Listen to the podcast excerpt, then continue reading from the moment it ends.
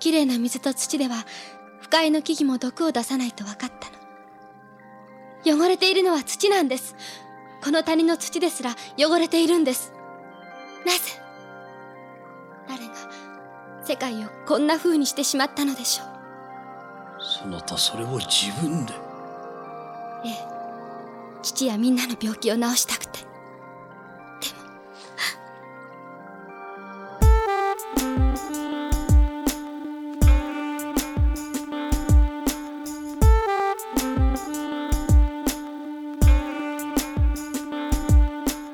Друзья, всем привет! С вами подкаст «Крысиное товарищество», еженедельное развлекательное шоу на YouTube-канале «Крысиное товарищество» и на Яндекс музыкальном канале «Крысиное товарищество». С вами Лёша и Дамир. Да, всем привет. Дамир, как твое настроение? Прошла Пасха, отличная погода. Ты стукался ли ты яичками, ел ли ты кулич? Как, как вообще? Как, как чувствуешь себя? Да, я в порядке, но кулич я не поел. А почему? У меня вчера была такая история, я ехал с дачи от друга и остановился на заправке. На заправке ко мне подошел парень и такой говорит, что можешь ли ты меня подвести, у меня нет денег, а мне нужно доехать до Краснознаменска. Я посмотрел, вроде прилично одетый молодой человек, там наушники, все дела, думаю, ладно, помогу. А тебе по пути, да, было до Краснознаменска? Да, мне по пути, вот. И садится он в машину и такой мне говорит, ну ты бессмертный. Что? Я такой, в смысле? Он такой, ну берешь попутчик, попутчиков типа незнакомых. Я такой, ты на что намекаешь? Он такой, да не-не, я нормальный. Я нормальный, я просто так сказал. Я такой, ладно, может быть у чувака странное чувство юмора. Выезжаем мы на трассу, и он мне говорит, а ты смотрел сериал «Криминальная Россия»? Я такой, да. Это который с Леонидом Коневским? Да. Вот, и он говорит, там была серия, где женщина села в машину к незнакомцу, ее больше никто никогда не видел. Что? Подожди, так это женщина, это получается он должен исчезнуть. И он говорит, так вот, это история про мою маму. Что? Она села в машину, а потом я увидел ее только на похоронах. О, господи. И я такой- Какой кошмар.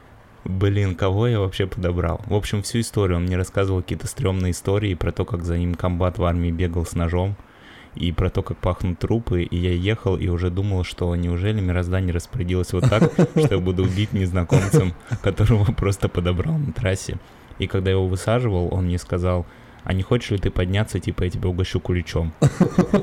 И я сказал, нет, спасибо, я сегодня без куличей. Так что нет, я не поел кулича вчера. Блин, было бы еще более драматично, если бы он такой, а еще это, ее убили куличом сухим. Мне кажется, в этой передаче «Криминальная Россия» там всегда какие-то необычные, необычные используют э, средства для убийства, типа там сосульку и все такое. Не знаю, мне кажется, что это уже попахивало бы каким-то сюрреализмом. Ну, то есть ты хочешь сказать, что твоя Пасха не была полноценной без кулича? Или в целом было все окей, не считая вот этой истории? Было все окей, но, и, конечно, чувак меня очень сильно напугал, пока ехал. А сколько, сколько ему было лет вообще? Да Ну, я не так, знаю, ну лет 30, может, плюс-минус. Ну, типа, прилично обы- об- обычный парень, просто вот такой. Ну вот. да, но он немножко подпитый был, но так выглядел нормально. Просто на заправке. Да. Очень странно, когда на заправке к тебе подходят люди, предлагают их подвести. Я понимаю, если он шел по трассе и голосовал. Слушай, ну он голосовал на трассе, я просто, я его видел, но я свернул на заправку. А Ага. потом он ко мне подошел, когда я заправился. Ага. Даже вот так он тебя преследовал, можно, можно сказать. Но зато теперь у тебя есть друг в Краснознаменске, если захочешь ответить кулича. Да, в общем, друзья, на этом мы начинаем. Подписывайтесь на наши соцсети и не забывайте, что иногда бывает опасно брать кулич из рук незнакомцев.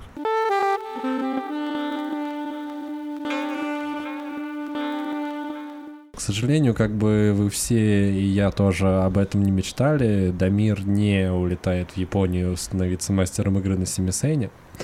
А, Но, тем не менее, я, кстати, если кто не знал, семисен — это народный японский э, музыкальный инструмент. Он похож чем-то на лютню, наверное, но с такими, с такой очень длинной, э, с таким длинным грифом. Вот, у него такое характерное достаточно звучание. Как балалайка, только японская. Да, типа японская балалайка. Мне просто лютни больше нравится как слово и как, э, как, как, как все. А, но, тем не менее, мы продолжаем японскую тему в нашем подкасте. Мы решили немножко переформатироваться, попробовать Да, новый первый, формат. первый вариант был правильный, теперь наш подкаст про Японию. Да-да-да. Мы будем освещать темы, так или иначе связанные с Японией, про Японию и так далее, потому что мы очень вдохновились культурой этой страны. И там, ну, это целый, целый мир огромный, который мы нами до сих пор не изведан. А вот мы будем его изведывать. И начнем мы с того, что обсудим, как мы думали, японскую игру. Э, Это видеоигра, она вышла на э, разных площадках, в том числе и на мобильных устройствах, называется To the Moon. И когда я ее проходил, э, я испытал какие-то вообще невероятные чувства. Это, ну, сложно назвать игрой, потому что, по сути, ты просто ходишь и читаешь диалоги. Там нет Ну, как- это такой интерактивный фильм а, двухмерный. Ну да, ти- ти- типа того. Это называется э, графические новеллы, наверное, как-то так. Вот, и я, собственно, ознакомился с этой штукой, и мне, меня очень вдохновила история, сюжет, и, в принципе, очень эмоционально я привязался ко всему этому и предложил Дамиру э, тоже ее пройти и обсудить э, в рамках подкаста. Такой тоже достаточно необычный формат, сюжет и, в принципе, ощущение от этого э, произведения искусства. Но, как оказалось, я, я когда проходил, был уверен, что это японская игра, потому что, в принципе, и визуальный стиль, и, ну, в Японии много таких игр выходило, но, но как оказалось, э, ее делала канадская студия, э, Free Bird, по-моему, называется, ну, не- не- неважно.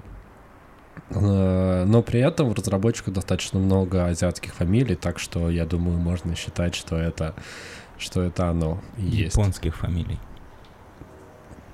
Я не уверен, что они японские, но они явно азиатские. А, так, Дамир, как тебе вообще ты играешь ли в игры? Че- ну, насколько часто? Слушай, я не так часто, к сожалению, играю в игры, но в эту игру я поиграл. А, Мне понравилось, интересный сюжет. Я думаю, что мы не будем делать здесь отбивку на спойлеры, как мы делаем с фильмами. Но имейте в виду, что если вы хотите сами поиграть в эту игру, то ну, мы сейчас будем рассказывать спойлеры. Поскольку там в основном, ну, самое главное в игре это сюжет. Ну да, там кроме сюжета, по сути, ничего А, кроме... ну, Возможно, услышав нет. пересказ, потом будет не очень интересно играть. Да.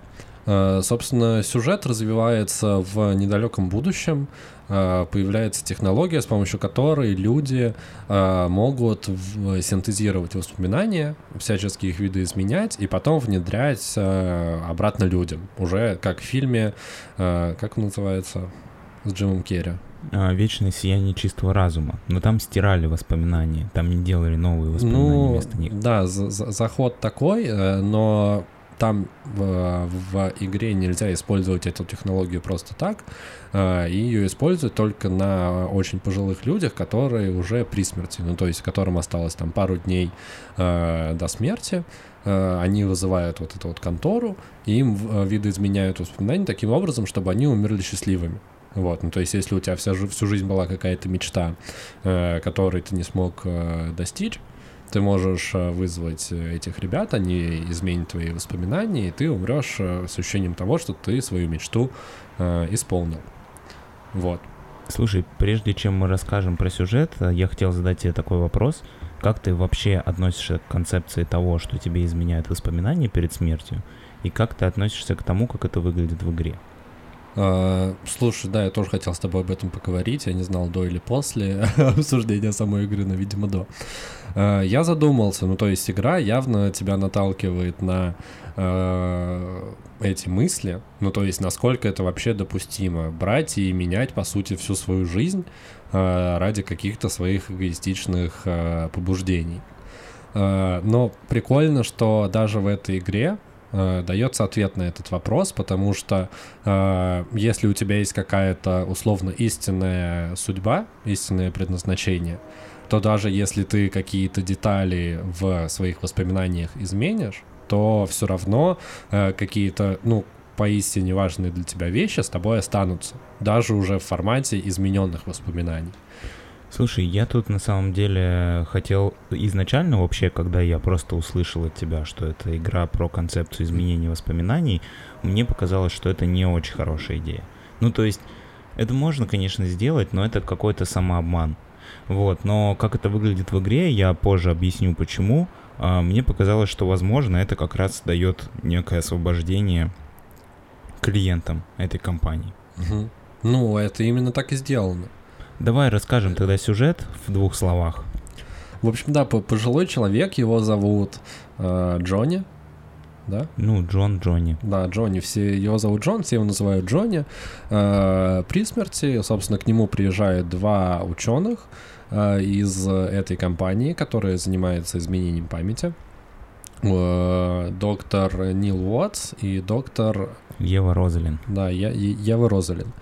Э, Они узнают от э, его сиделки, которая, ну, этот э, пожилой мужчина, он уже не в состоянии ходить, он просто прикован к кровати, узнают от сиделки, что его последнее желание — это отправиться на Луну.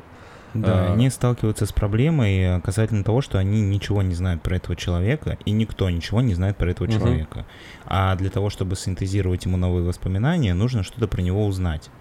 И единственным способом что-то про него узнать остается, ну, погрузиться в его воспоминания, Да, они отправляются в путешествие по его воспоминаниям, и там, э, что мне очень понравилось, что интересно сделано, это, мне кажется, как в фильме «Начало» похожая история была со снами, что ты не можешь отправиться сразу, в- типа, в детство человека.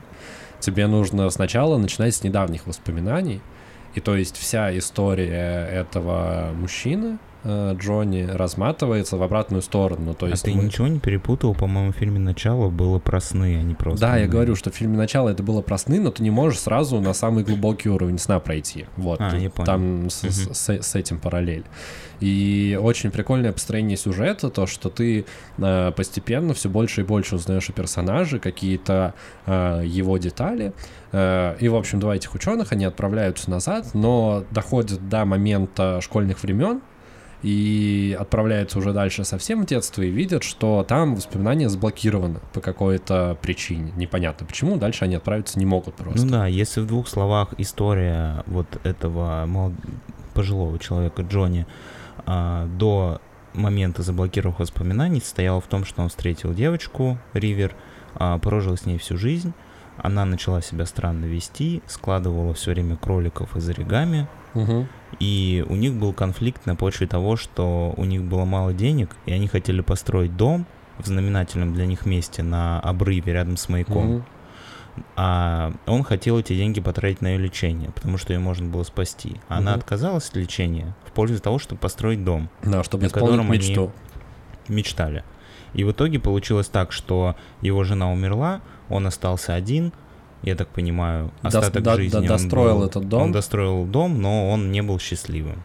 И, собственно говоря, эту историю узнают, э, ну это даже не главный герой, главный герой Джон, а вот эти врачи, но они тоже как бы как, ну как да, будто бы по, главный по сути, герой. как главный Они герой. узнают эту историю и натыкаются, что, что в, кон- ну, в его детских воспоминаниях есть некая заблокированная часть, и они хотят э, перезапустить воспоминания без э, этой части. Ну, то есть они там в кинотеатре, где Ривер и Джон смотрели фильм в детстве, они его меняют на фильм про Луну. Ну да, все вкидывают ему такие маленькие э, крючочки, с помощью которых он, по их мнению, должен прийти уже в более взрослом возрасте к полету на Луну. Да, к желанию полететь Да. на Луну. Но выясняется, что это не работает, и Джон как не хотел лететь на Луну, так, ну, грубо говоря, ничего не поменялось. Да, несмотря на все их усилия, он все равно остается с Ривер, э, он все равно не летит на Луну, и возвращаясь уже к более поздним воспоминаниям, они видят, что ничего не меняется.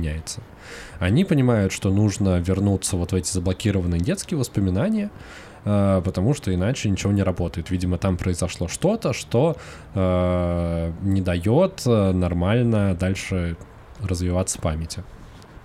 Да, и для того, чтобы туда попасть, они используют э, запах а, погибшей белки, которую они случайно сбили в начале Мгм. игры, потому что в самом последнем воспоминании перед заблокированным была белка мертвая, и они почувствовали этот запах, решили, Мгм. что этот запах поможет им пробиться через а, вот этот э, блок, а блок, как по сюжету игры, был вызван бета-блокаторами, которые Джон принимал в детстве. Да, в детстве почему-то ему выписали каким-то образом почему-то узнали эту информацию, но Они позвонили в свой офис, и им там сообщили, что вот мы нашли медицинскую карту, и в детстве ему прописывали э, эти сильно действующие вещества, чтобы заблокировать детские воспоминания. Так вот, они проникают в его детские воспоминания И там они видят два, по сути, ключевых воспоминания. Первое воспоминание связано с тем, что у Джона был брат-близнец а, Джоуи, Да. которого случайно мама сбила машиной, когда сдавала назад, Мгм. и он погиб. Собственно, после этого Джонни начали давать эти лекарства. Да, и мама начала называть его Джоуи.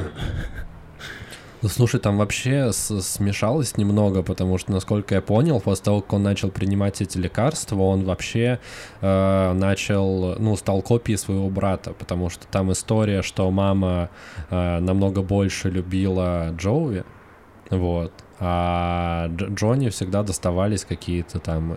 Слушай, ну я бы не сказал. Просто мне кажется, что он во многом закопировал а, поведение Да, своего брата. ну то есть, он это- начал... эта травма оставила на нем след, потому что, например, его брат обожал оливки, а он их терпеть не мог.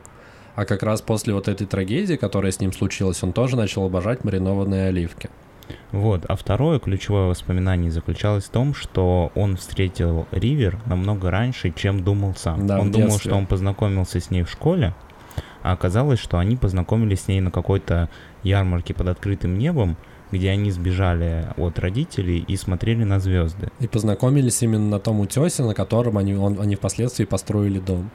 Да, и э, еще одна ключевая деталь заключалась в том, что они придумали свое созвездие, которое состояло из. Луны, такого кролика. Ну, как бы там из звезд у него Да, там, там, голова, там а- луна это живот кролика, а звезды вокруг это Да, его да, да. лапы, голова и уши. И они договорились, что они встретятся на Луне, если не смогут больше встретиться в жизни. Собственно Мгм. говоря, отсюда, видимо, и появилось его неосознанное желание, Желание полететь на Луну. Луне. Там так интересно получилось, что это вообще самая трогательная сцена фильма. Фу, господи, фильма. самая трогательная сцена во всей игре, когда они, э, маленькие Джонни и Ривер, сидят на этом утесе и смотрят на звезды, и вот это их первая встреча. И они договариваются встретиться на этом же месте через год. Там, видимо, какой-то ежегодный праздник проходил у них на, Да-да-да. на- на этом месте.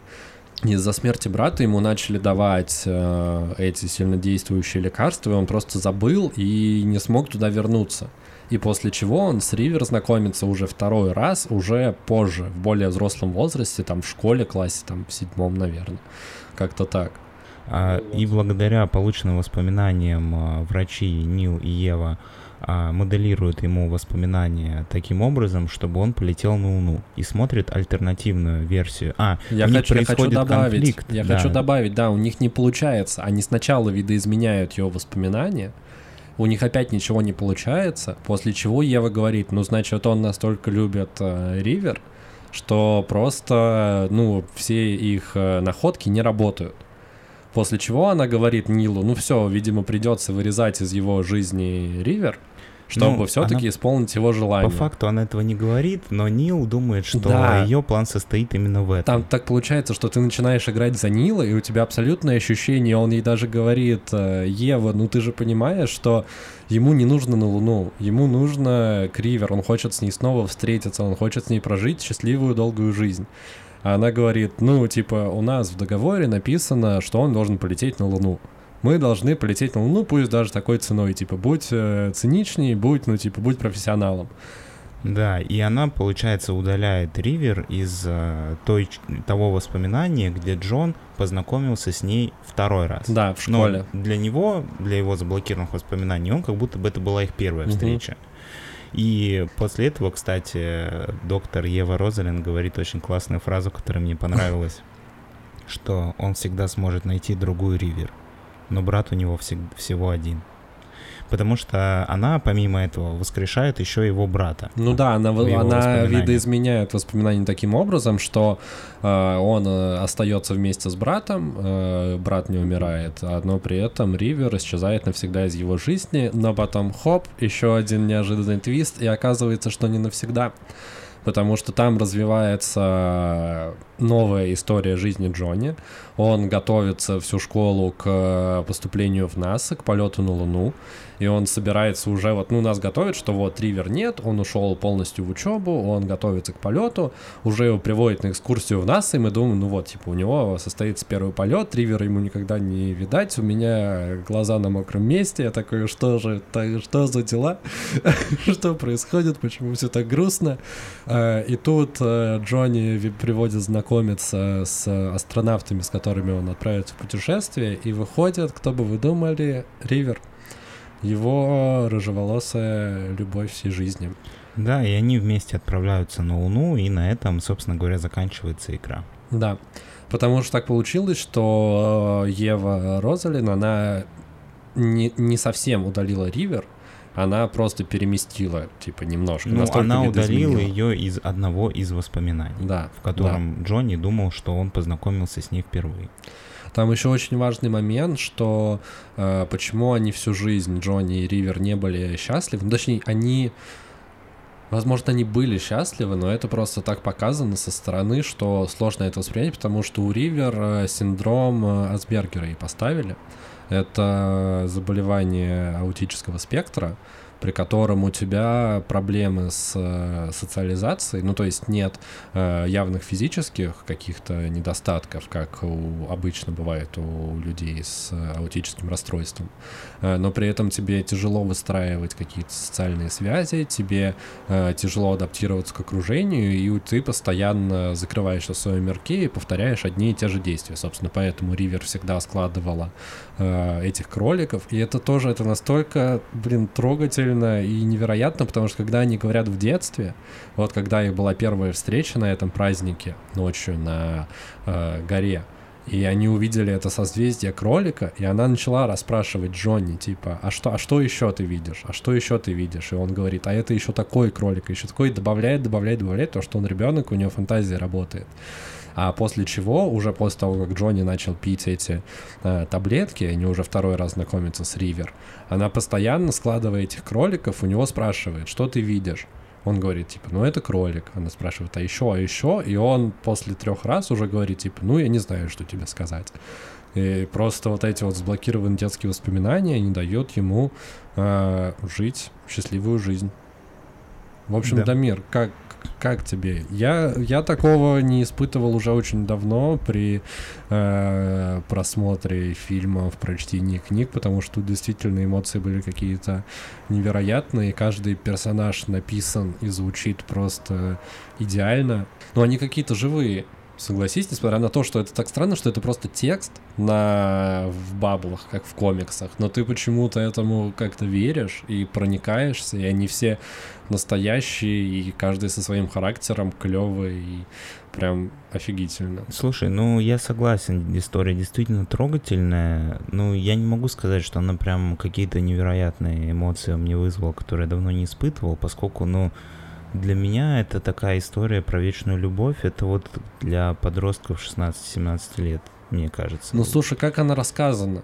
Ну, возможно, просто, ну, я уже как бы не очарован настолько вот этой вот любовью на всю жизнь, как э, обычно это происходит у тебя в подростковом возрасте. И, ну, как бы, да, трогательно, но я не могу сказать, что мне прям разорвало сердечко в процессе. Не, у меня прям вообще, я вот все моменты, когда они пробиваются сквозь эти бета-блокаторы и возвращаются в его детство, и оказывается, что у него, оказывается, э, брат погиб, и что он его копировал э, поведение, и потом вот эти вот моменты, когда они встречаются э, с Ривер, первый раз, и ты уже понимаешь, к чему вся их жизнь идет дальше, и вот, ну, типа просто построение сюжета, э, сцены, порядок сцен, как они друг за другом идут, в принципе, я прям в невероятном восторге и был Короче, очень круто. Мне очень понравилось. Э, Что я хотел сказать, что, возможно, да, это история про вечную любовь, но это история про вечную любовь не как в каких-то романтических комедиях или просто романтических фильмах, ну, на мой взгляд. Мне показалось, что она какая-то э, настолько простая, бытовая и при этом настоящая, и ты, ну, то есть там Согласись, что жизнь, которую на самом деле Джонни и Ривер прожили вместе, она далеко не счастливая. Да, Но при этом он на самом деле ее любил. Да, и я думаю, что сейчас очень удачный момент перейти к... э, У меня появилась некоторая теория насчет этой игры, а, которая объясняет некоторые детали Насчет А, сюжета ты хотел Да, сказать, да, да? на- на- насчет некоторых деталей, которые не очень понятны были, ну, если ее рассматривать вот прям так, как она показана. Мгм. А, мне кажется, что жизнь Джона и Ривер, она действительно была не очень счастливой. Ну, их настоящая жизнь. Ну да. Однако то, что нам показывают в воспоминаниях Джона, это не те события, которые происходили с ними на самом деле. Потому что человеческая память устроена таким образом, что у нас нет а, воспоминаний, записанных как на жестком диске на компьютере. Мгм. То есть каждый раз, когда ты что-то воспоми- вспоминаешь, ты а, повторяешь последнее, а, что ты, ну, у тебя мозг воспоминания этого воспроизводит каждый раз по новой. И воспроизводит его с ошибками, с неточностями, с какими-то украшениями. И он основывается все время на последней версии того, что ты вспоминал. То есть, если ты 10 раз вспомнишь одну и ту же историю, он десятую будет воспроизводить по девятой, девятую по восьмой, Ну да, восьмую по понятно. седьмой, и от реального события там останется уже совсем мало чего. И в связи с этим мне кажется, что история, реальная история, которая происходила между Ривер и Джоном, заключалась в том, что они действительно прожили не очень счастливую жизнь. Маяк, который они называют Аня, непонятно почему. Мгм. а, мне кажется, что это ребенок Джона и Ривер, которого они не смогли зачать, потому что в Да, я игре тоже есть про это кусочек, думал. где они после знакомства, ну не после знакомства, а где-то после свадьбы, по-моему, Мгм. они поднимаются на этот маяк, и там силуэты танцуют, а, ну, как бы... Ну, это их первая брачная ночь. Это да, да, да. Я, прям, я прям думаю, что было, это да. отсылка на какого-то ребенка, которого им не удалось зачать, и поскольку мозг а, Джона — это смесь его воспоминаний с каким-то предсмертным вот таким набором а, каких-то его эмоций, это превратилось вот в такую историю, что вот они назвали «Маяк Аня». Ну, то есть это Мгм. не настоящее событие. Дом, мне кажется, это олицетворение их финансовых проблем, из-за которых они часто ругались. Ну, дом-то возможно, у них не богатый. было дихотомии именно, что мы строим дом или мы лечим тебя. Ну, потому что, согласись, это выглядит странно, когда человек говорит, не надо меня лечить, построй дом, а я хочу умереть. Но, скорее всего, в голове Джона, поскольку он, может быть, винил Ривер за то, что она его там, не знаю, а, заставляла его чувствовать вину за то, что он недостаточно богатый, и он как бы это все в своей голове, его мозг перевернул так, как будто бы она хотела построить дом и умерла из-за этого. Ну, понимаешь, да, да, я с как тобой бы, согласен, такая- что, что это скорее как образ, который сложился в голове у Джона. Вот, а кролик, мне кажется, что это навязчивое воспоми- во- напоминание о брате, который он заблокировал. А, и был предметом а, неосознанного гнева Джона на Ривер, так как она своим существованием напоминала ему о заблокированных воспоминаниях. То есть Ещё в раз. его воспоминаниях была и Ривер, и а, его брат Мгм. погибший. И, соответственно, глядя на Ривер, он все время, м, так или иначе, ему, наверное, где-то эти воспоминания пытались прорваться наружу. И, возможно, он испытывал какие-то подавленные эмоции на нее, может быть, гнев или обиду, но не понимал почему. Мгм. Потому что воспоминаний об их первой встрече и воспоминания его смерти брата, они были заблокированы, грубо говоря, в одном флаконе в его памяти. И мне кажется, что вот эта история, когда она все время делает кроликов, скорее всего, в реальности она кроликов все время не делала. Мгм. Но прикол в том, что Ну вот тут я бы с тобой Джон? поспорил, потому что находят же доктор Вотс и э, Ева находят я с тобой кучу согласен, а, но то, что происходит с, док- с докторами Евой и Нилом, на самом деле тоже вопрос, потому что в последней сцене после титров а, у них, ну, игра моргает, Позже, Да. уже после того, как они закончили миссию, как будто бы они все еще в каких-то воспоминаниях. Да, там есть момент, когда ты в, вос- находишься в воспоминаниях человека, и он уже вот вообще при смерти, при смерти, у тебя вся картинка начинает так дрожать, со- создавая эффект напряжения, что у тебя осталось мало времени. И, собственно, они там разруливают э, всю ситуацию, э, осуществляют мечту Джонни, он летит на Луну и даже вместе э, с Ривер и его брат остается в живых, после чего как бы доктора Нил и Ева выходят из воспоминаний уже в обычный мир, в реальный, стоят там около этого э, маяка, э, обсуждают ситуацию, которая произошла, после чего э, Ева уходит, остается только Нил, и перед э, выключением игры, вот перед... э, господи. И экран последний раз еще раз дергается. Я, кстати, знаешь, сейчас подумал, как будто что, бы они остались в воспоминаниях. возможно, нет никакой компании, которая может менять воспоминания, а то, что происходит в игре, это происходит э, в предсмертной, в предсмертном сознании Джона, что как будто бы к нему приезжают два врача и помогают ему разобраться с его детскими травмами, которые, а, решив которые, у него его мозг перестраивает всю его жизнь заново, создавая такую жизнь, которая должна была бы у него быть, если бы он а, не, не был травмирован в детстве. Ну так, брата. максимально все объясняя, раскладывая по полочкам. На самом деле, вот эту историю про то, что, возможно, главный герой уже давно мертв, или там, типа, при смерти, это про все что угодно можно сказать. Нет, я не думаю, что он мертв. Я думаю, что просто то, что мы видим в игре, возможно, это типа, все что это сон происходит. собаки, э, да. Ну, типа того, да. Вот. Нет, я мне приятнее верить в то, что это история про э, действительно настоящую любовь, от которой ты э, не можешь убежать, даже попытавшись изме- изменить воспоминания, все равно все ведет тебя э, к этому.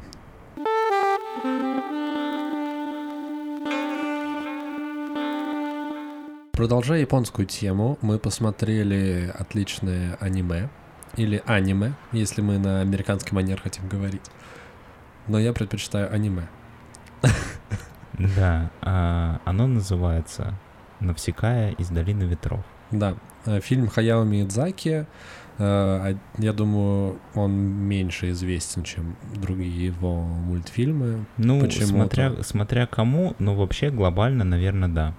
1984 года. Да, как в книге 1984 Орла, но это не антиутопия, поэтому... Да, это, ну хотя, в, ну в чем-то это, кстати, даже антиутопия, на мой взгляд. Но посыл фильма Э, совсем другой. Да, посыл фильма совсем другой. Он сделан э, вместе с э, Всемирным фондом дикой природы э, WWF. И он раскрывает тему э, взаимо- взаимоотношений человека и природы. Как, собственно говоря, все фильмы Хаяо Миядзаки. Наверное. И Вот ты об этом сказал, и я подумал, что, наверное, все-таки да, но... И как во всех фильмах Хаяо Миядзаки, главный герой — это девочка пубертатного периода. Девочка-подросток, мне не очень нравится словосочетание пубертатный период. Слишком вульгарно звучит, да. Девочка-подросток, ну не знаю, может быть даже не подросток, сколько ей лет. Слушай, не знаю, судя по ее поведению, как будто бы ей лет 16. Ну да, 16-18 лет, наверное. Да, девочка Навсекая, собственно, из Долины Ветров. Все происходит э, в будущем, в котором все человечество уничтожено, осталось. Ну, это постапокалипсис, по сути. все человечество уни- уничтожено, осталось только несколько э, городов. Ну, точнее, может быть, даже это не наш мир. Вот, это может быть, да, по сути, любая планета. Знаешь, кстати, заметил интересную отсылочку, то, что Навсекая — это настоящее имя, и оно принадлежит греческой принцессе из Гомеровской Одиссеи. Мгм. Она была принцессой у фиаков, Это кто? А, это блаженный народ, приближенный к богам. И они очень любили праздники и жили без любых ссор и раздоров. А также они строили волшебные корабли без штурвалов, которые управлялись силой мысли. Это... А, это в Одиссее. Я, Да, да, да. я что-то подумал, в смысле, в нашем мире не было такого. Не-не-не, я к тому, что просто отсылочка прям такая. Ну, то есть это Ну, действительно думаю- прям народ, который живет без ссор и раздоров, и у которой строят корабли, которые управляют силой мысли. Все как у Да. Гомера. Да, все как у Гомера в этом мультфильме э, тоже.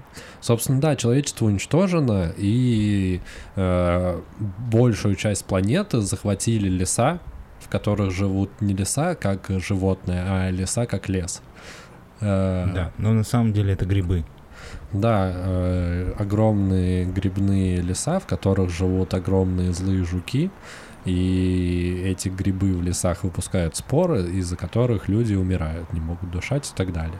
И эти леса постоянно э, разрастаются, становятся все больше, и человечество уже близко к э, уничтожению, э, к своему. Ну, после глобального апокалипсиса прошло тысячи лет по сюжету мультфильма, Мгм. И люди живут вот на таких оставшихся островках, а, где можно жить, где нет вот этого леса, а большую часть планеты покрывает вот этот ядовитый грибной лес. Да. И там есть несколько государств, вот, каждая из которых э, отстаивает какие-то э, свои методы выживания и борьбы с этим катаклизмом. Кто-то считает, что нужно вообще весь этот лес выжечь, кто-то считает, ну, там какие-то междоусобные войны э, идут. И есть вот эта вот Навсекая, которая княжна Долины Ветров. Долина Ветров — это э, долина, которая максимально приближена к лесу, но там люди живут э, вот своим каким-то трудом, они возделывают землю, они не участвуют э, ни в каких глобальных войнах, они вот просто э, живут на своей земле в мире и согласии. Да. А, собственно говоря, я думаю, что на этом мы предварительно сюжет рассказали. Да, ты Дальше мы скажешь, как тебе вообще да, фильм? расскажем в части про со спойлерами. Мне понравился. А, это аниме. Это же оно? Аниме это оно? Ну, наверное, да. Короче, оно клевое. Я получил определенное удовольствие. Ну, оно, как и было предсказуемо, полностью в стиле, в стиле Хаяо Миядзаки. Ну, я бы... Поэтому, если вы любите его мультфильмы, оно вам точно понравится. Я бы не сказал, мне показалось, что оно больше про какую-то научную фантастику и больше про, ну, оно, мне кажется, жестче, чем из- более известные его работы. Ну, то есть там намного больше жестокости, и там больше людей умирает, как минимум. Слушай, и ну не знаю, более там серьезные вопросы по- по- поднимаются. Показана так э, смерть этих людей, ну, я не знаю. Ну, все равно Там воспринимается... одна сцена, где течет одна капля крови. Буквально одна. Это все кровавые сцены. Да, ну, я не говорю про кровавость, я говорю про жестокость. И э, вот эти вот жуки из леса, они действительно выглядят как угроза, которая тебя напрягает. Ну, то есть, действительно, э, атмосфера накаляется. Мне Да, кажется, Жуки, кстати, называются омами, а ом в переводе с японского — это король насекомых.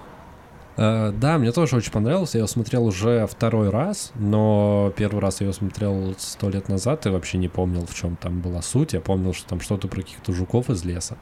Вот. И сейчас, посмотрев повторно, тоже э, очень вдохновился, очень, э, очень мне понравилось. И музыка, визуальный стиль, все просто, как обычно, на высшем уровне. Но я с тобой все равно не согласен, что это не совсем классический э, фильм Хаяо Миядзаки. Он, правда, жестче, и там как будто бы более серьезные проблемы поднимаются, нежели в том же «Ходячем замке» Хаула или в каком-нибудь рыбке пони на утесе. Там Не знаю, не смотрел рыбку пони на утесе, но вот не знаю, унесенный призраками, мне кажется, он более серьезные темы поднимает, чем, чем этот фильм. Унесенные призраками посмотрим как-нибудь в другой раз. Сейчас мы будем обсуждать детально фильм «Навсегда из долины ветров». Переходим к части э, со спойлером. Последнее, что хочу сказать. э, фильм доступен э, в Кинопоиск HD в аренду всего за 99 рублей.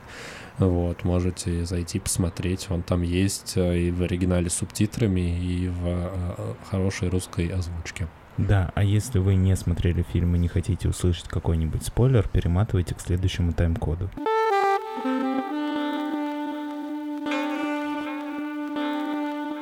Ключевая деталь фильма в том, что все народы, которые остались жить вот в этом постапокалиптичном мире, они занимаются какой-то дележкой, какими-то междуусобными войнами и хотят вернуть э, человека, хотят снова сделать человека королем природы. Да. Потому что человек перестал быть королем природы, теперь он боится леса и вынужден а, селиться там, где лес позволяет ему В селиться. основном в пустынях в далеких.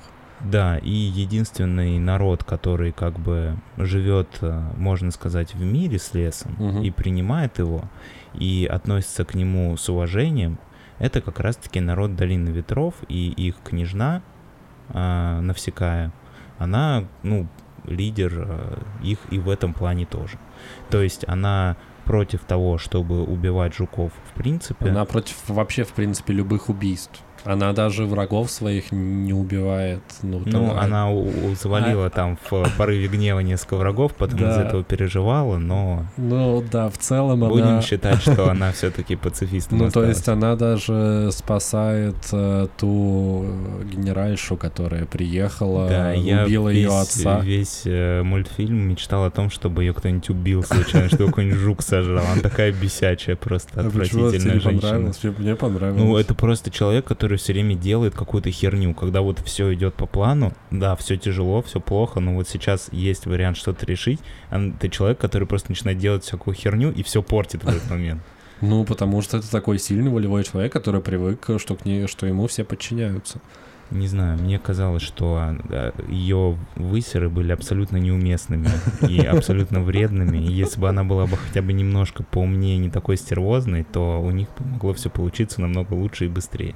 Ладно, мы не об этом сейчас.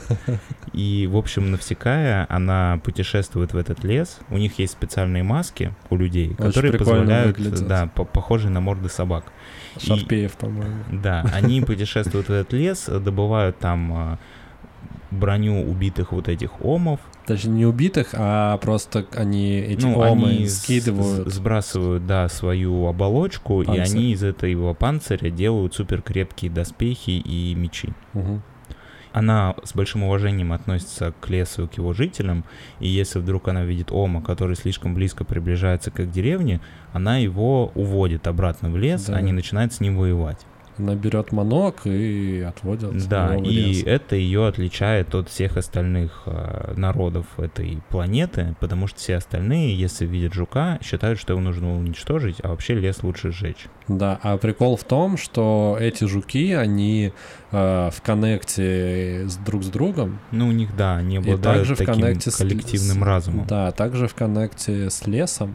Э, И так получается, что если где-то в лесу, э, не знаю, падает какой-нибудь летающий корабль или где-то убивают много жуков, то все жуки выходят из себя и начинают э, безумно нести, нося все на своем пути, все просто разнося такая огромная неостановимая сила. Да, чтобы А- вы понимали, жук примерно с пятиэтажный дом Да. ростом. О. Это не, не те жуки, которые вы просто думаете, что ну жуки бегут, что они могут уничтожить. Нет, это гигантские да, жуки. там огромные жуки, и конкретно омы, короли жуков, они, правда, размером с 9 с пятиэтажный дом, с огромными горящими красными глазами, и вообще очень, блин, пугающие они, особенно когда они толпой бегут на все эти, на долину ветров наступают, это прям действительно пугает, и ты Ну да, выглядит- чувствуешь атмосферу. выглядит жутковато.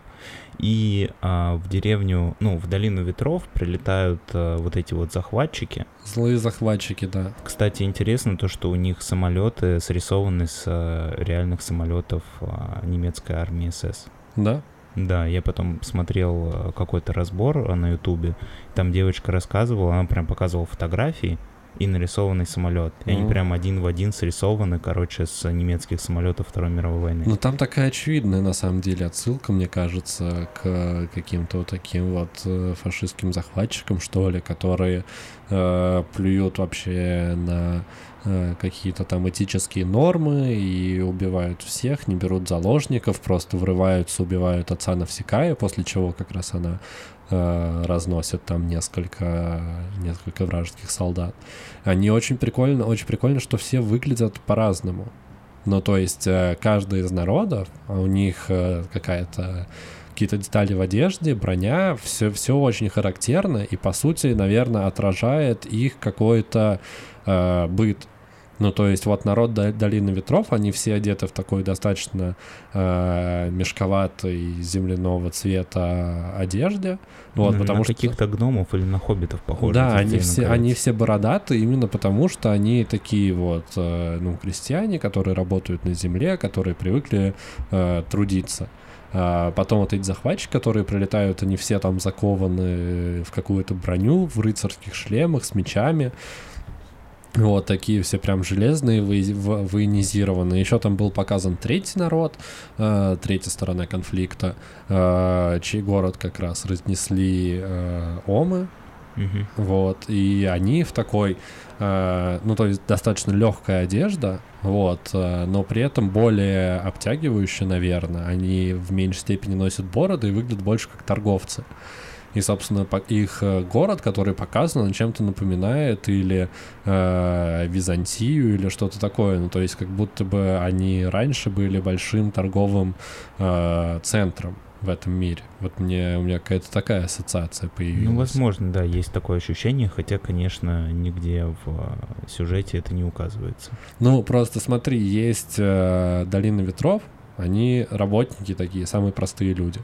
Э, вот эти вот, которые в броню, они думают чисто по-военному, как бы всех захватить, как бы всех уничтожить, а вот эти вот э, третья сторона, они, не помню, как называется, они какие-то, ну, то есть они хитрые, они, они же как раз придумывают этот план, поймать детеныша Ома, э, его там подвесить на такие штыри за тело и вести на э, столицу э, на главный город противников. Ну, да. то есть это такое хитрое партизанское решение, потому что им не хватает силы, чтобы э, вступать в открытую конфронтацию, но при этом они вот таким хитрым путем практически уничтожают э, весь мир. Да, я с тобой тут согласен. Ну, возвращаясь, если к сюжету, получается так, что Долину Ветров захватывают вот эти люди в доспехах, и Навсекаю берут заложники и хотят отвезти ее в их столицу. И когда они летят на корабле, а, на них нападает а, истребитель как раз-таки вот этого третьего народа, а у них... Торговцев. Да, с этими рыцарями уже давно идет война, как угу. я понял. Истребитель сбивает все корабли, Навсекая со своими друзьями падает в лес, разбивается. Да, и с ними также к ним прикрепляется вот эта вот принцесса этих... Э, рыцарей. Рыцарей, да. А, там у них определенные происходят приключения, э, и финальная сцена фильма заключается в том, что вот эти вот э, народ торговцев, как их Леша назвал, они подвесили маленького Ома за крюки, и на воздушном шаре а, таким образом они пытаются натравить а, вот эту толпу разъяренных омов на... А, По сути, на весь мир. Ну, а они уже разгромили их угу. город, и сейчас они его их ведут на долину ветров. Угу. Потому что, ну, я так понял, что они ведомы местью тупо. Да. У них нет плана, что потом они будут с этим делать совсем. И они, значит, ведут Омов э, на долину ветров, и Навсекая в последний момент... Жертвуют собой. Жертвуют практически собой, да, чтобы освободить маленького Ома и успокоить их, чтобы они не разнесли долину ветров. Да, там очень красивая сцена, что она спасает этого маленького Ома. Uh, он ее признает, и они вместе выходят против толпы этих разъяренных омов огромных, которые несутся огромной толпой на нее. И они, по сути, ее затаптывают, uh, но потом uh, чувствуют, что что-то не так. Э, ну, точнее, я думаю, там была история про жертвенность. Ну, то есть, э, по сути, навсекая, там вся история про то, что э, на Земле очень сложно что-то выращивать, потому что она отравлена. И, собственно, эти леса, они выросли для того, чтобы очистить землю. Вот, потому что в какой-то момент, когда Навсекая с друзьями попадает в лес, она проваливается под лес, она попадает там в зыбучий песок, ее засасывает внутрь, и она оказывается под лесом. И там огромные помещения, не знаю, как это назвать, огромные mm, пещеры. Пространство. Да. Огромные пространства, где течет чистая вода, где воздух чистый, и она понимает, что эти леса растут не просто так, они растут именно для того, чтобы э, очистить планету. Ну, справедливости ради, она догадалась об этом еще и заранее, потому что у нее в ее замке был маленький садик с этими грибами но которые не источали да, которые яда. были не ядовитые, где была того, чистая что, вода. Да, она их поила чистой водой, и эта сцена была как бы финальным подтверждением вот этой ее теории, что лес, он на самом деле пришел не убивать людей, а спасти планету, чтобы на ней снова можно было жить. Да. А, и, в общем, э, Навсекая жертвует собой, и э, тем самым омы принимают ее эту жертву, они такие щупальца из себя э, золотые вытаскивают и спасают ее, по сути, воскрешают, возвращая их к жизни, потому что, как оказывается, э, золотые щупальца омов могут лечить раны, вот, это нам показал маленький Ом, который навсекая залечил ногу, когда она его спасла а большое количество взрослых омов, оказывается, может вернуть человека к жизни. После чего они успокаиваются и э, принимают, что Навсекая э, искупила, видимо, э, вину всего человечества, и они уходят в лес, и люди остаются жить э, в мире друг с другом и с природой, потому что э, все три стороны конфликта видят эту э, ситуацию, что одна маленькая девочка выходит против толпы и жертвует собой, и после чего омы успокаиваются тем самым, э, как бы все стоит на свои места. Ну, мне, честно говоря, не кажется, что дальше они будут жить в мире, потому что вот эти вот люди, которые а, жили войной, они также остались живы, и мне кажется, что рано или поздно они снова начнут войну, как в «Игре престолов». Те персонажи, которые всегда мечтали уничтожить других, а мечтают сделать это, чтобы с ними не происходило. Не знаю, «Игру престолов» не смотрел, но у меня осталось приятное ощущение от фильма, просто потому что сама Навсекая очень э, приятный персонаж, очень э, заряжает тебя своими эмоциями, ее действительно такой, мне кажется, христианский во многом подход, что даже э, человека, который убил э, моего отца, убил моих близких, э, все равно я не имею права лишать его жизни, и она спасает э, эту э, принцессу злую. Вот, несмотря на то, ну, что... справедливости ради, она все-таки убила тех людей, которые лишили жизни ее отца. Ну, Но их предводителя она решила пощадить. да, ну там какие-то... Там нужно... Это, это нужно было, чтобы показать, что она очень крутой фехтовальщик и может с одной палкой разнести целую толпу людей. Ну, как бы суть э, понятна, так скажем. Да. Ну, Нельзя сказать, что она никого совсем не убивала, но дух передан. Да. Ты веришь... э, э, ну, Грибы. да, что ты просто сказал грибы. Ты сказал, ты веришь в грибы. Да, ты, ты веришь в грибы.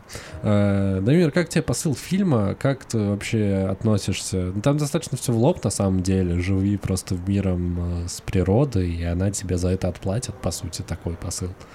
Ну, я согласен, на самом деле посыл очевидный, и в принципе он понятный, и всем понятно то, что если все будут жить в мире и относиться друг к другу а, как бы с любовью и не будут унижать и убивать других людей, не будут воевать, то все будут жить в мире и на земле наступит э, Царствие Небесное. Но прикол в том, что мне показалось фильм немножко наивный, потому что ну, так или иначе, люди все равно будут воевать. Опять же, вот то, что ты сказал, что в финале они увидели, как она пожертвовала жизнью ради всех людей, и после этого будут жить в мире, я не думаю, что они будут жить в мире. Я думаю, что пройдет время, и они опять начнут э, собачиться. Ну, значит, тогда Просто омы уже придут и всех... э, Такова природа людей, Съедят. да, но мысль доносится довольно простая и довольно понятная, что если каждый человек будет относиться к другому так же, как к себе, то в мире все будут жить счастливо.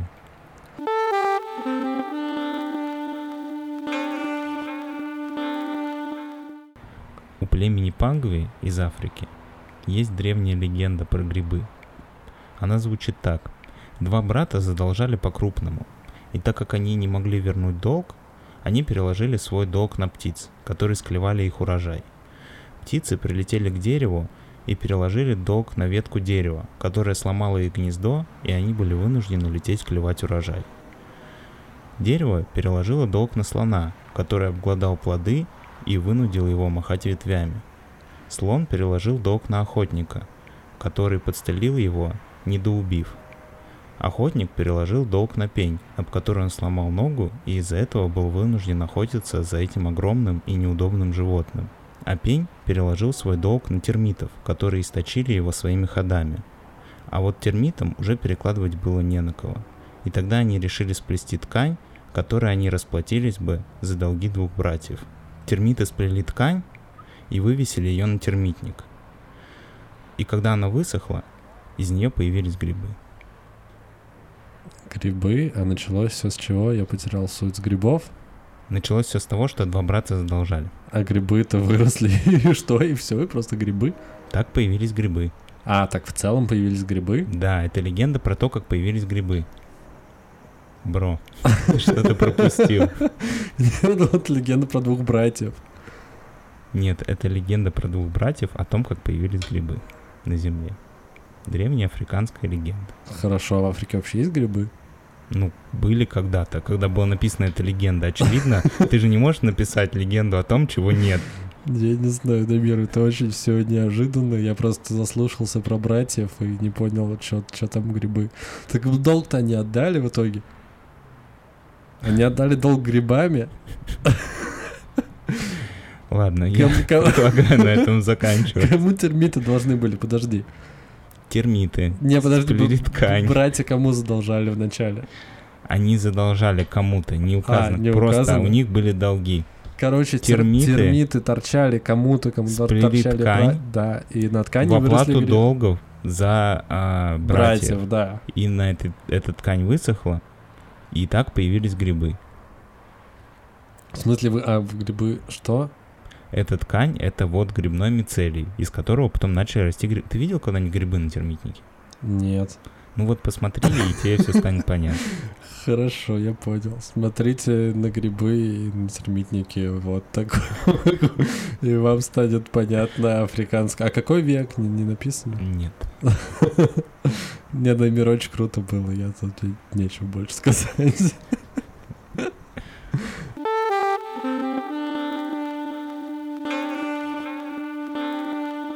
Друзья, мы продолжаем нашу японскую тему. Э, Напоминаю, что мы переквалифицировались. Теперь наш подкаст сугубо про Японию, про японскую культуру.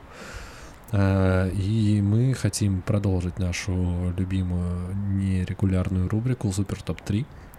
И в этот раз вас ожидает японский Супер Топ 3. А именно, мы будем обсуждать какое-то японское блюдо, когда стоишь в пробке, какое-то японское блюдо на день космонавтики и какое-то японское блюдо, когда опаздываешь на встречу. Дамир, какое же ты... Давай с тебя начнем. Какое-то японское блюдо, когда стоишь в пробке. Когда я стою в пробке, я анигири. Это колобок из белого вареного риса, так как он скучный, а в пробке стоять скучно. Но иногда, когда на улице сильный ветер и хреначит дождь, лучше сидеть в теплой машине, в пробке. Так и с анигири. Когда тебе холодно и хочется есть, лучше белый рис без ничего, чем остаться голодным. Очень глубокая мысль. Похоже чем-то на хоку. Слушай, а нигири это просто рис получается? Но это рисовые шарики, Без всего? ну, вот конвенционально, без всего. Но туда можно, конечно, что-то добавить. Ну тогда это будет уже другое блюдо. Ну, по сути, это будет анигири с чем-то. Слушай, я начал размышлять, какое я японское блюдо во время пробки.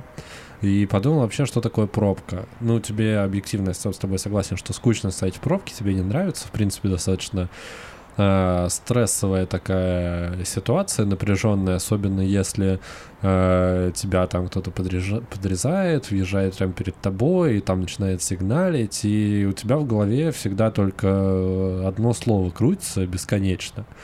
И это слово очень созвучно с одним японским блюдом, э, которое называется гюдон. Э, Это традиционное э, блюдо японской кухни. Э, По сути, это плошка с говядиной, но еще и с рисом.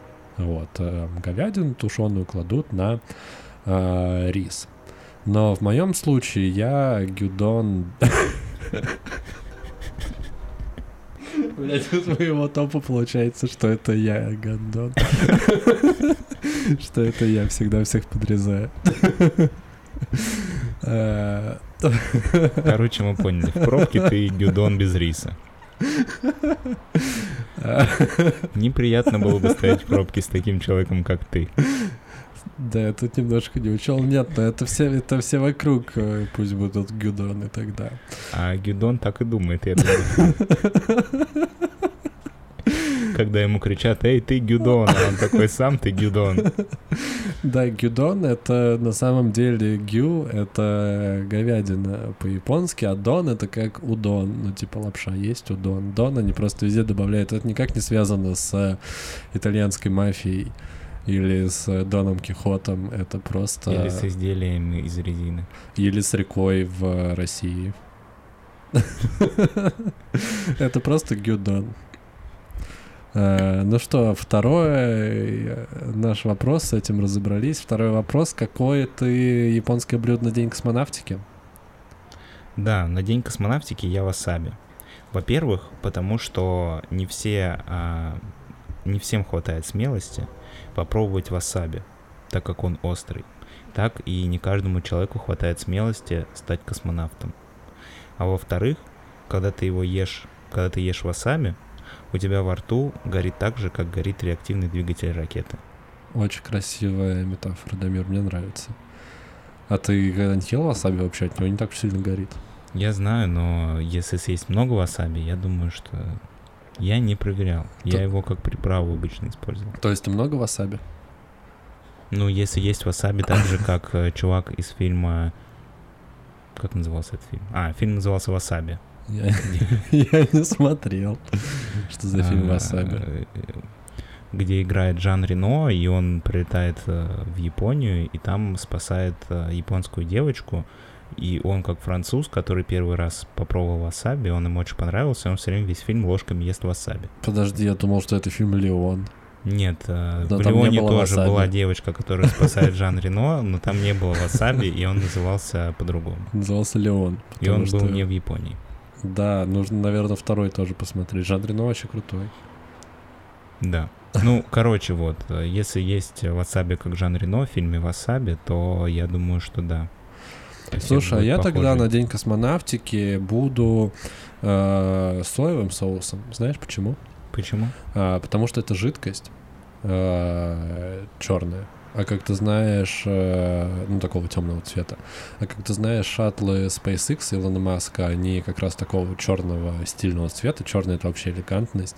Я думал, ты сейчас скажешь, что, от, как ты знаешь, кровь чужих черная, А кровь а чужих, черные живут в космосе. кровь чужих, она, по-моему, такая кислотно-зеленая, нет? Ну, возможно. Неважно, нет. Э, На самом деле мне приятно быть формы шара. А в космосе невесомость и любая жидкость принимает форму шара. И поэтому я буду соевым соусом, который в космосе так красиво, как мыльный пузыри, короче, летает. И вообще. Мне кажется, что нефть в космосе выглядит так же, как соевый соус. Нефть, она более тягучая. Мне Но кажется. она же в космосе, она в шариках. Я думал, скажешь, что она же вкусная.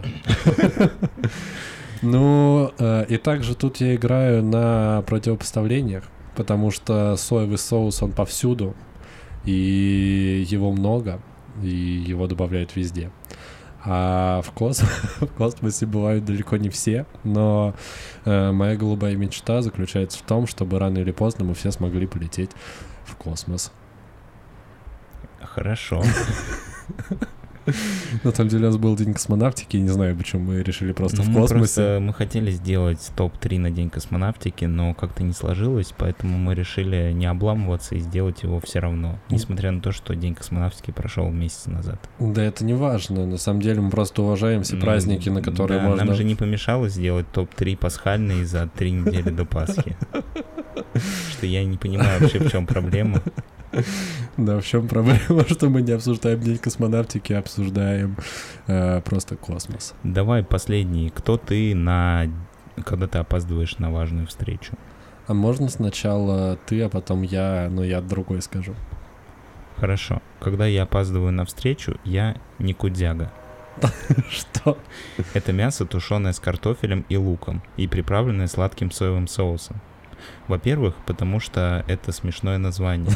Когда ты бежишшь, спотыкаешься, нервничаешь, лучшее описание для твоего состояния одним словом — это никудяга. Никудяга, да.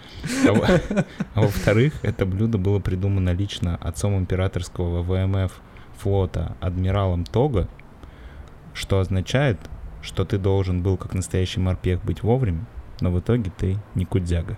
Блин, очень круто. Вообще, ты прям глубоко зарылся. А кто ты, когда ты опаздываешь на важную встречу? А, я хотел прийти с повинной.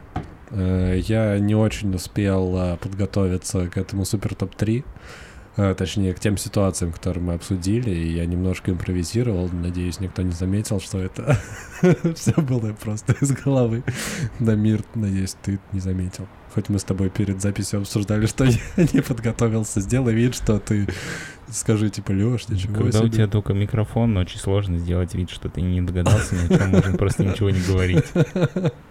Скажи, вот это да, как круто ты импровизируешь. Нет, не будешь. Ну, да, да. В общем, да, я не придумал, э, какое японское блюдо, когда я опаздываю на встречу, но я придумал намного лучше, намного лучше сравнение. Какое я японское блюдо, когда я потянул спину в тренажерном зале? А, В этот раз я анигири, потому что в тренажерном зале я туда пришел заниматься спортом и поднимал очень тяжелую штангу анигири. И поэтому сорвал спину. Вот. Игра слов, игра слов. да. А, Штангу анигири. Анигири, когда Мир рассказал, это э, рисовые шарики. Да, друзья, а на этом наш 31 выпуск Крестиного товарищества подходит к концу. Подожди, я вначале говорил, что у нас 31 выпуск. Да. Хорошо, ладно. Поднимайте гири, а не штангу. И приходите всегда вовремя, чтобы не чувствовать себя никудягой.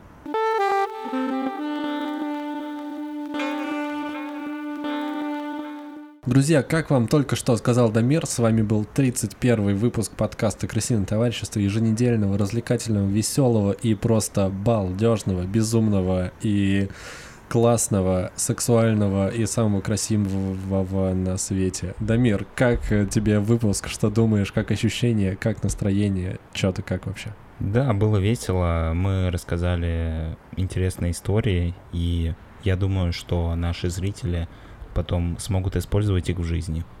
Например, про Никудягу? Ну да, или историю про грибы, про грибы можно рассказывать э, своим друзьям на вечеринке. Ну, сидишь такой, попиваешь пивко и такой, такие, хотите историю про грибы? ребята, а вы знаете, как появились грибы? Они такие, как? А ты такой, согласно древней африканской легенде, Ты хочешь это все-таки продавить, да, чтобы, чтобы это, чтобы это в массы пошло. Первый раз не зашло, и тебе такой, ребят, я вам рассказал притчу о грибах, вообще просто невероятно.